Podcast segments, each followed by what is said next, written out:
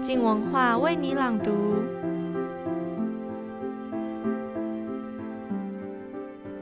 不知道大家是不是都看过中国导演胡波的电影《大象席地而坐》了吗？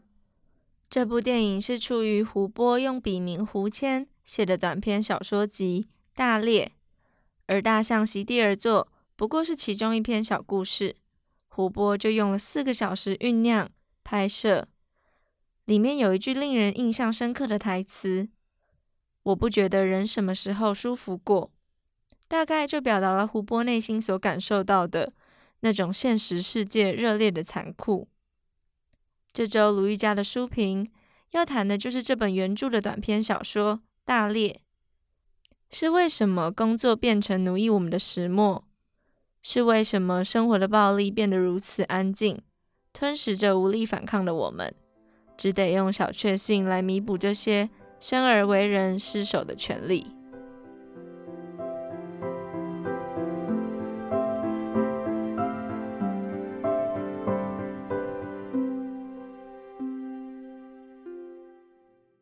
我是卢玉佳，我要为你朗读我的书评。我们死守着贱卖自己的权利。读大列电影《大象席地而坐》的导演，中国作家胡谦，他的短中篇小说集《大猎》，每读一篇就会倦累睡倒。就如整天的工作和人际关系已把你痛揍一顿，需要睡一觉，全部忘掉。如果你觉得收垃圾不算什么技术活，不值得干，那么制造垃圾呢？父母要挟你千万不能放弃的宝贵谋生方式，读文科艺术有时面临的最后出路，就在帮人制造垃圾。村上春树一九八八年小说《五五五》的主角，接公关杂志的稿约为生，来者不拒，写电子表的优点啦，中年女性的魅力，赫尔辛基的街道，当然没去过之美。因为他按时交稿，品质有保证，所以越接越多。他说谈不上文字工作，只不过是写点东西，帮人家填补空白。这种事情总得有人来做，就像是除雪，他是文化上的除雪。主角在说什么？他在说，在他看来，自己的工作毫无意义，一无是处，纯粹浪费生命。为了赚钱过活，才勉强忍耐做他痛恨的事。近三十年后，二零一七年，村上春树小说《刺杀骑士团长》里。又写了一个主角画家，接案子替政商名流画漂亮肖像画。原本只是为了结婚养家养创作，所以画来也驾轻就熟，有口皆碑，看似无大碍。没想到行货画久了，居然变得无法创作，连老婆都忍无可忍，提出离婚。大家每天上的班。就有这种把活人变成行尸走肉的效果，因为产业的腐化，逼迫劳工制造乐视商品才可为生。上述灵异现象，思想家马克思称为异化。劳动的成果本来是工作者的骄傲，代表他独一无二的面貌，让人们认识他。但现在，他居然违反工作者的意志而暴走，不但不受控制，而且还变成他的敌人，把工作者变成他的奴隶。大列书中各篇纷纷传出灾情。短篇小说《一缕烟》里，一群画家得逼自己画愚蠢的政治宣传画糊口。约会说。我曾画过一幅有了神助的油画，是一对青年男女在一个客厅里，我画出了他们离着八百米远的感受。我也不知道怎么画出来的，这是我最成功的一次表达，但在画展的竞选中失败了。这些老头子从九十年代起就喜欢关于城市务工人员。边疆少数民族煤矿工人的话。他们觉得我关注的东西很浅薄，所以这次他们的一二三等奖仍然跟二十年前一样：少数民族第一，煤矿工人第二，城市边缘人第三，还有另一群智商不太高的人画抽象，也可以混个画展。张默西去了沙漠，说获奖导演。我们每年都产大量影像垃圾出来。晋级主角出版学前童书，比如教小孩吃苹果要削皮，人们总问不削皮也可以吧？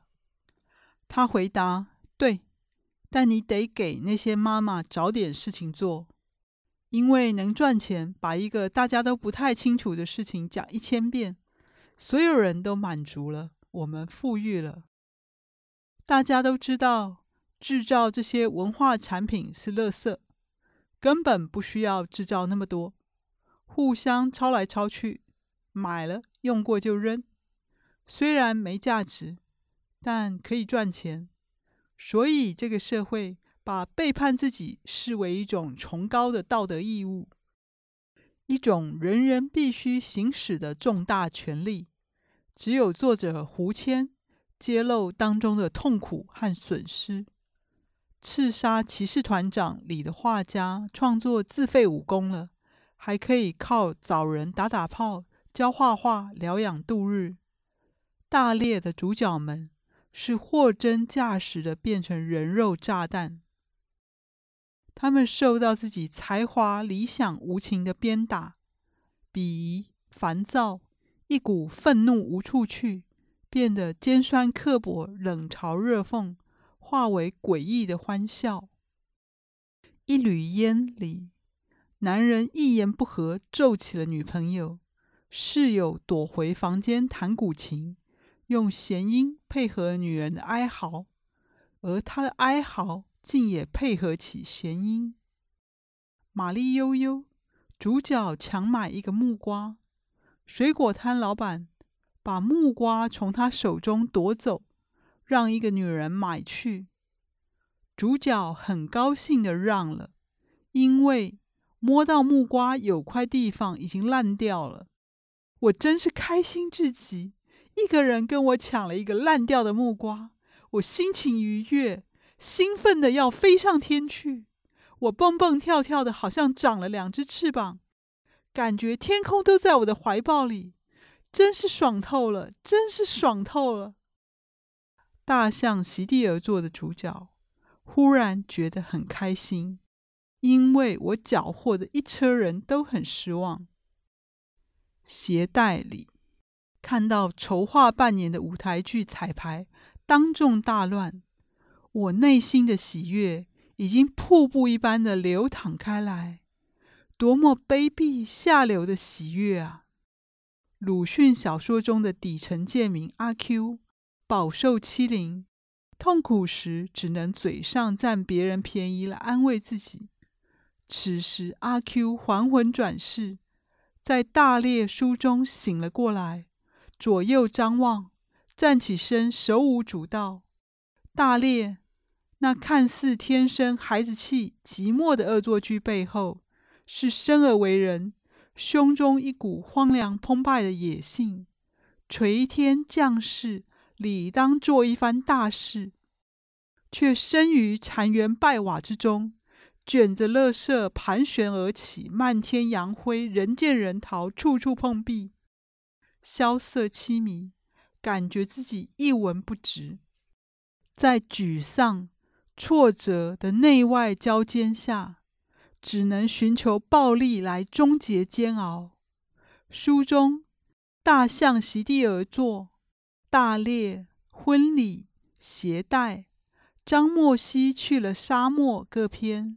若非自毁，就要暴动。自毁和暴动是同一件事。张莫西去了沙漠中的两个角色，张默西和李默西。有如镜像双胞胎般，处处刻意重复。从中带出李莫西对张莫西的恨意，都是为了说明一个人有多么恨自己。婚礼里，主角沿着学校围墙走，围墙中间一道凹槽，被人涂了几百米的屎。五六个学生持棍在宿舍巡行，他想屎一定是这几个人涂的。这些学生逐间寝室闯入，把人肋骨敲断。主角逃了出去，只想抱着会计女友来安抚自己。但走到会计家，看见窗里灯亮，他想，老板还在跟会计幽会。等主角进了门，会计抱着主角，主角摸着会计背上胸罩的印痕。想起围墙上的那些印记，这一笔当胸直戳读者穿心而过。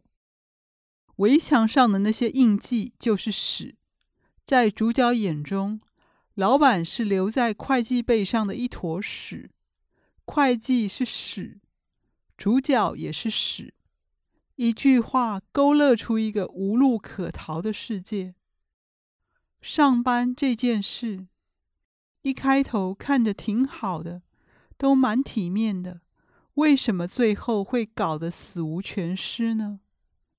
关键就在大脑会适应压力，心理定锚随着妥协逐日位移，界限不断后撤，本人却不知道，今天让一步，明天站在这一步上再让一步，明年就退到马里亚纳海沟了。却以为自己还待在原处没动，淹死了都不知道为什么。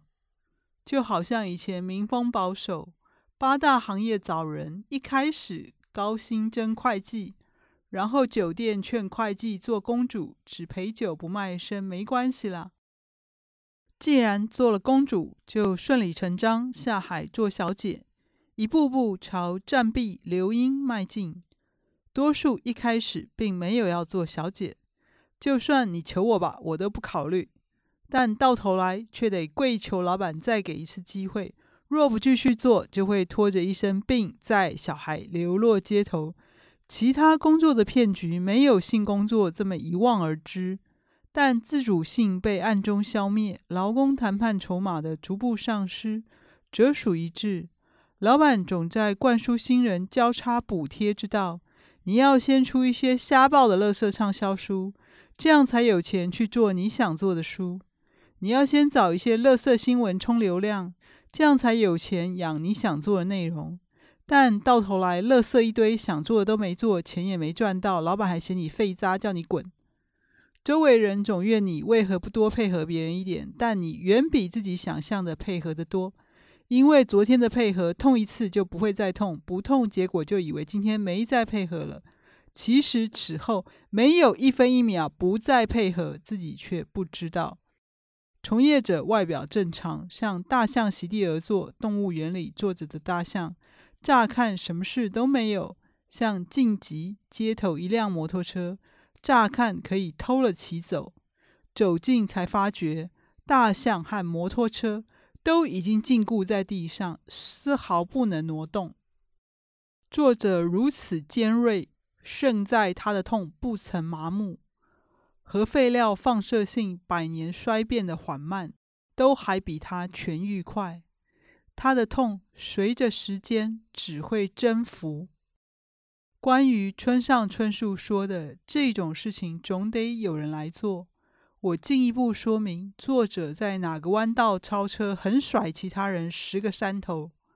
日本心理学家和和准雄的随笔《新的处方间》，逃走时不要疼惜东西一张，赞扬丰臣秀吉在烈士时领军抛弃军粮旗帜，断然逃跑。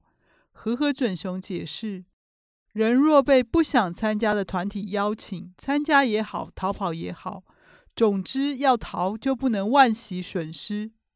上班有很多为了维持机构必须做的琐碎小事，既然来上班，就要认命去做。如果不做，那就要辞职，放弃上班的利益。有人边做边抱怨要干垃圾活，视为损失，还主张个人的权利等困难的事情。这种人往往会被大家讨厌。和和准雄这句话算是严重警告了：逃走时不要疼惜东西。说穿了，工作嘛，就这么多琐碎烂事，看你爱做不做，别再抱怨，不做就滚，要拿钱就给我闭嘴，乖乖做。其实我想，组织的目的因社会民主化程度而异。一位朋友告诉我，参与几次国际诟病。看到欧美，就算是一些独门技术的利基小公司，也随时在设法贴近市场需求，追求为社会所需要。台湾就算成功的大企业吧，资源多数用在维持本身集团运作上。别说一缕烟约会，谈到中国那些政治宣传化的需求，源源不绝。台湾有许多广告，也是在拍广告主老板马屁，才懒得搭理消费者。也就是说，在台湾上班，很多时候光是做费事给上面的人看，就忙不完了，没时间做你判断真正该做的事，公司才会没有生产力，理直气壮要人加班又低薪。但在这些欧美公司，不是。工作上再小的事，都需要工作者自主检讨该不该做，研究该做的事怎样精进。那么，就算结果再做点例行琐碎小事，其为人群服务的市场报酬、意义的价值、工作尊严，也远超过这些台湾公司。自主性就有这么高的价值，要员工出卖自己。老板若认为理所当然，员工不高兴才是应该的。和和准雄教日本人的处世之道是替资方护航。要是全公司都被和和准雄给洗脑好了，内部永远别想改革转型求生存，只能被欧美竞争者一个个灭掉。如果是胡谦，才没这么啰嗦。在一缕烟里，画家说。就他妈因为赚的是一点小钱，所以才背叛啊！要是大钱，就心安理得了。你不懂。吼完就开始打女朋友出气，打的女朋友哀哀叫。这才是人们在生活中真实的反应。当文明本身就是合理化暴力的话术时，弱者之间的暴力就再也回不了头，永无宁日，始结无解了。在难以直言批判的气氛下，从莫言到路内花街往事云中人，对暴力早已分不清是恐惧战栗或迷恋消费。大烈赤裸裸的叛逆，一发显出尼采所爱的那种高贵。我们死守着贱卖自己的权利，只因害怕杀手就一无所有。在学会了妥协的漫长日子里。不知不觉也从一个个心高气傲的才子才女走下神坛，逐渐学会了自己有多么一文不值、人云亦云，不值得相信。逐渐深信，一旦脱离组织，必定无法生存，去外面也得不到像现在的薪水这么安稳的位置了，只有更惨，惨到自己不敢想象。因此，不得不把工作上想说的话又吞回肚子里，不用改变，不用开口。不必离开，不需要努力让自己变更好、更有筹码。胡谦，只要你留在原地，慢慢体会这整件事有多暴力。